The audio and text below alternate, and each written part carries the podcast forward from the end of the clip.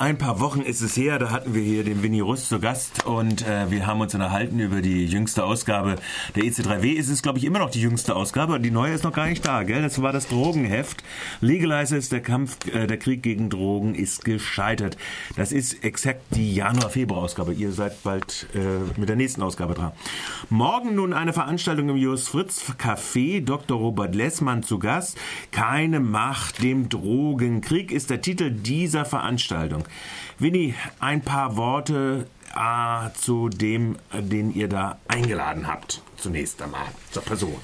Robert Lessmann aus äh, Wien ist ein Lateinamerika-Experte. Er kennt sich gut in äh, Mittelamerika, vor allem aus Südamerika, und er arbeitet schon seit Jahrzehnten bald auch zum äh, Drogenthema. Mhm.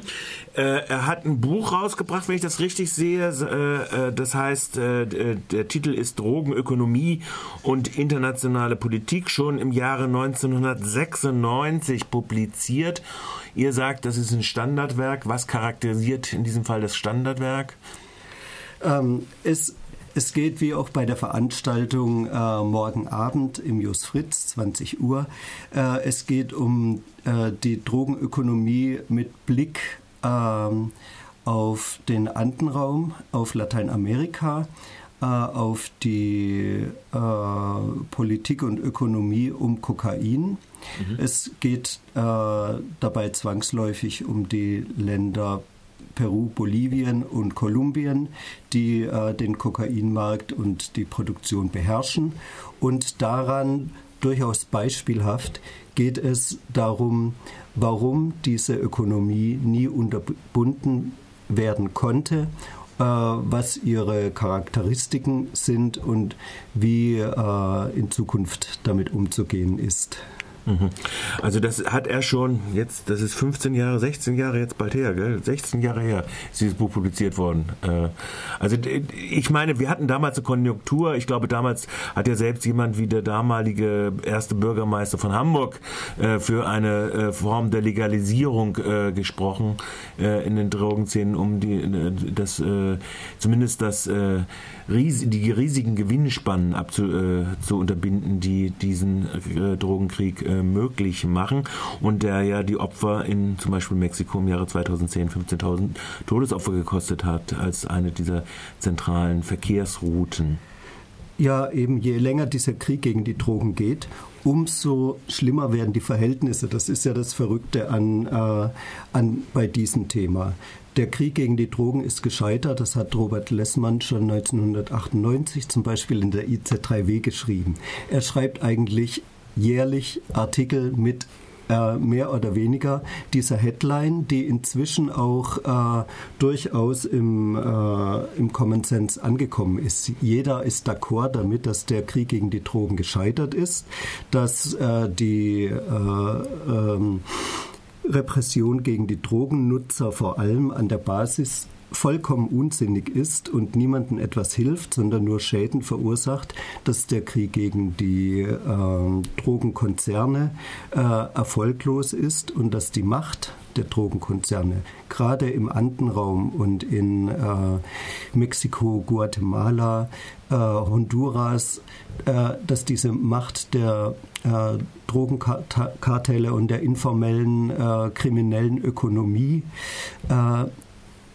immer stärker anwächst, dass inzwischen äh, Staatlichkeit in Mexiko durchaus äh, gefährdet ist, ähm, aber eben von, von einer ganz schlimmen Seite aus, ähm, äh, von, von einer, einer, kriminellen Ökonomie, die über Leichen geht, die über zigtausend äh, Tode geht.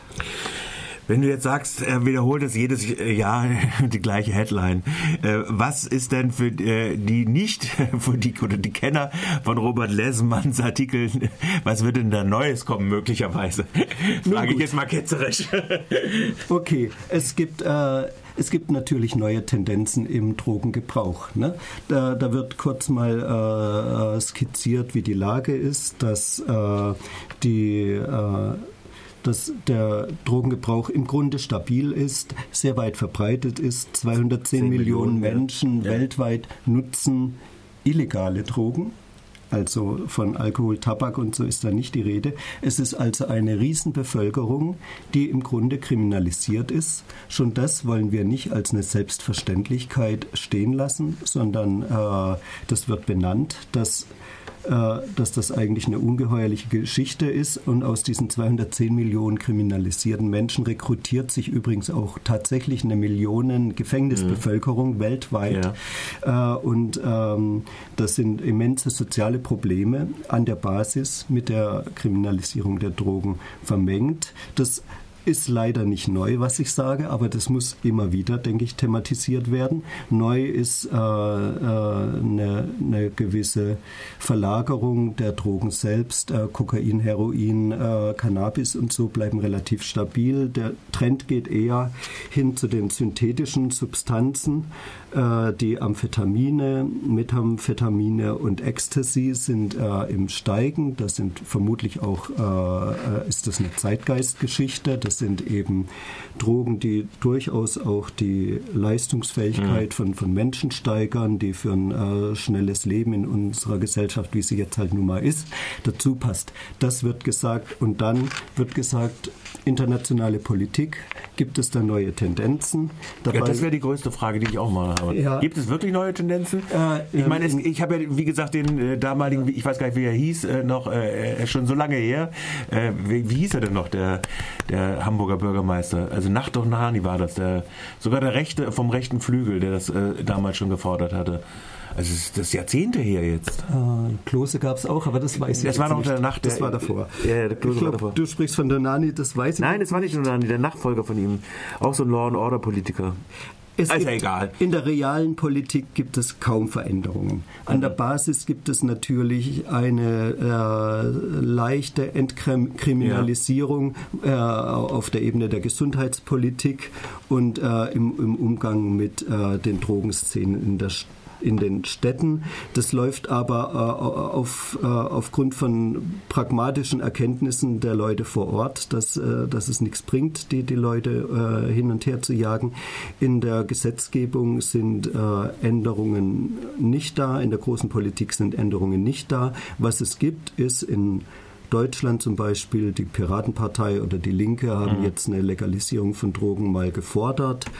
Da Aber mit heftigen Reaktionen muss man dazu sagen, wenn man die medialen Reaktionen anguckt, und zwar nicht nur die äh, Boulevardblätter, sondern auch die, äh, die regulären Blätter. Äh, offiziösen äh, überregionalen Blätter ja, wird ja. es ja eher äh, als ein Bashing-Element äh, eingesetzt. Die SPD hat gesagt, das ist unverantwortlicher ja. Unsinn und äh, das Thema ist hoch angstbesetzt, das merkt man da immer wieder. Also der Uhl, der innenpolitische Sprecher der ähm, CDU, der hat gesagt, dass, dass da unsere Kinder und Jugendlichen äh, den Drogendealern äh, als Opfer gelassen werden. Mhm. Also solche, mit solchen Reaktionen muss man da natürlich rechnen. Dennoch, er ist eben in der Politik, Beispiel Deutschland, eine leichte Bewegung erkennbar und in der internationalen Politik bemerkenswert war äh, ein Statement der Global Commission on Drug Policy. Das ist eine Arbeitsgruppe mhm. im Umkreis der UNO. Es ist keine UNO-Arbeitsgruppe, mhm. aber es sind äh, eher, also ehemalige ähm, hohe Politiker dabei wie ähm, äh, Cardoso äh, oder Cedillo aus äh, ehemalige Staatschefs äh, aus Brasilien und Mexiko, mhm. ähm, die sagen, dass, äh, dass es gilt, die äh, Drogennutzer zu entkriminalisieren, die, diese äh, Kriminalisierung auch harter Drogen aufzuhören, weil es zu nichts führt.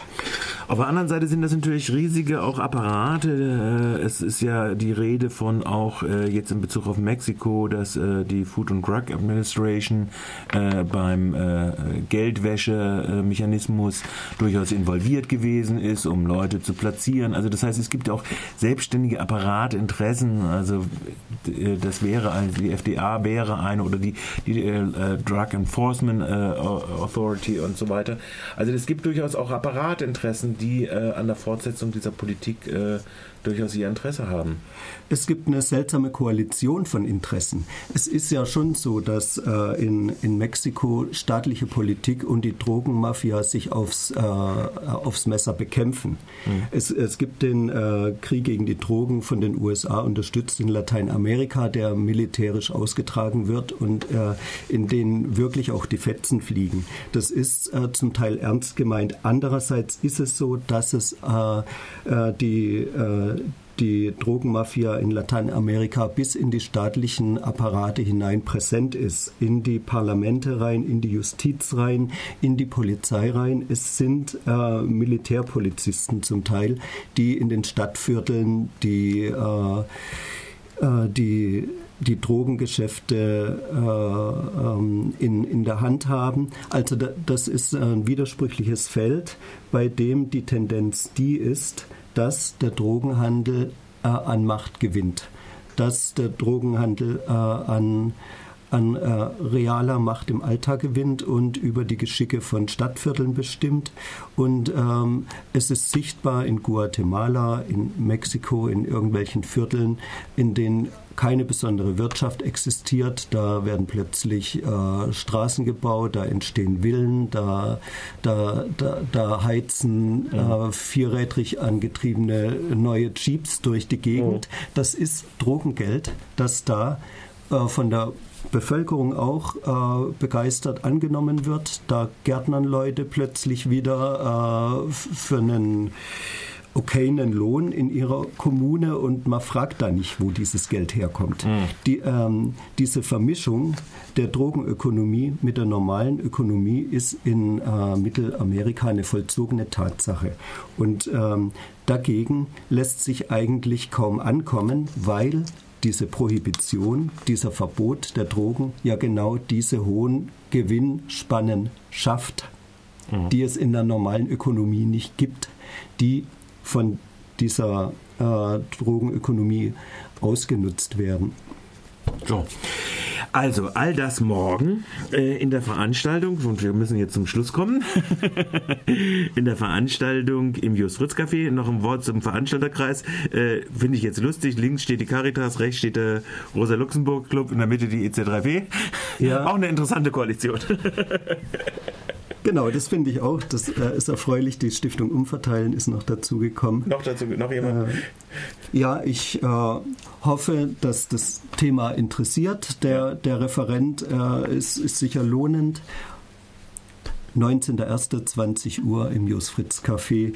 Keine Macht dem Drogenkrieg. Danke, Winnie, für deinen Besuch.